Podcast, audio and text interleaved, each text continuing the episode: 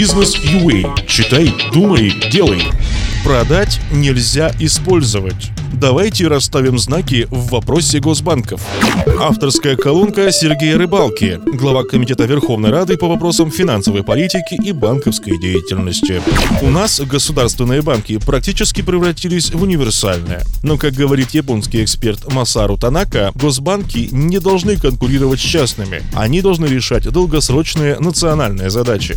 Поддержка экспортеров – одна из таких задач. В Украине исключительно формально под эту функцию заточен Укрэксимбанк. Понятно, что без системы долгосрочных государственных программ и постоянного контроля он превратился традиционно в кормушку для власти имущих. Кредитованием экспортно-ориентированного бизнеса банк занимается между делом, наравне с другими банковскими операциями. А должная суть его существования в другом – в системной поддержке несырьевого экспорта, кредитования украинских экспортеров, покупателей их продукции, импорта технологий и оборудования для создания новых производств на территории Украины поддержка малого и среднего бизнеса. В США почти 97% экспортеров – представители малого и среднего бизнеса. И там малый инновационный бизнес получает хорошую господдержку, впрочем, как и в Японии. В большинстве стран ЕС доходы малого и среднего бизнеса, представители которого формируют средний класс, составляют, если не основу, то очень заметный процент ВВП. Естественно, функция государства – поддержка этих предпринимателей. И здесь госбанки могли бы стать надежным средством. Малый и средний бизнес минимизирует урон любой экономики и всего общества от кризисов, делает их более устойчивыми и стабильными.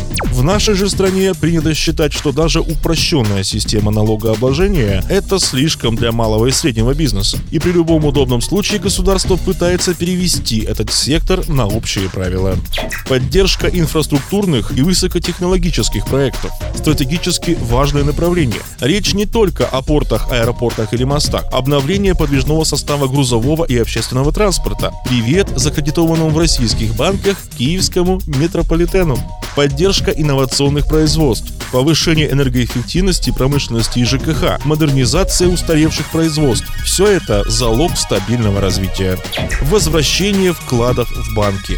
Мы еще долго будем выходить из финансово-банковского кризиса. Свыше полутора миллионов человек были вынуждены получить свои депозиты через систему компенсации вкладов. При этом сбережения всех граждан обесценились втрое. Невыплаченными по-прежнему остаются свыше 30 миллиардов гривен. Это более миллиарда 200 тысяч долларов. Львиную часть этой суммы вкладчики не получат никогда. В таких условиях очень важно вернуть доверие. Поэтому гарантия всех вкладов в госбанках необходима как минимум еще несколько лет.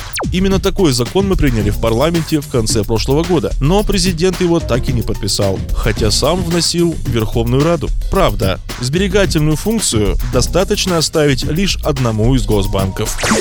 Общайтесь с аудиторией бизнеса в своей колонке, пишите нам в редакцию. Следите за нашим подкастом в Фейсбуке и на сайте Бизнес.ua, сайт о бизнесе и предпринимательстве.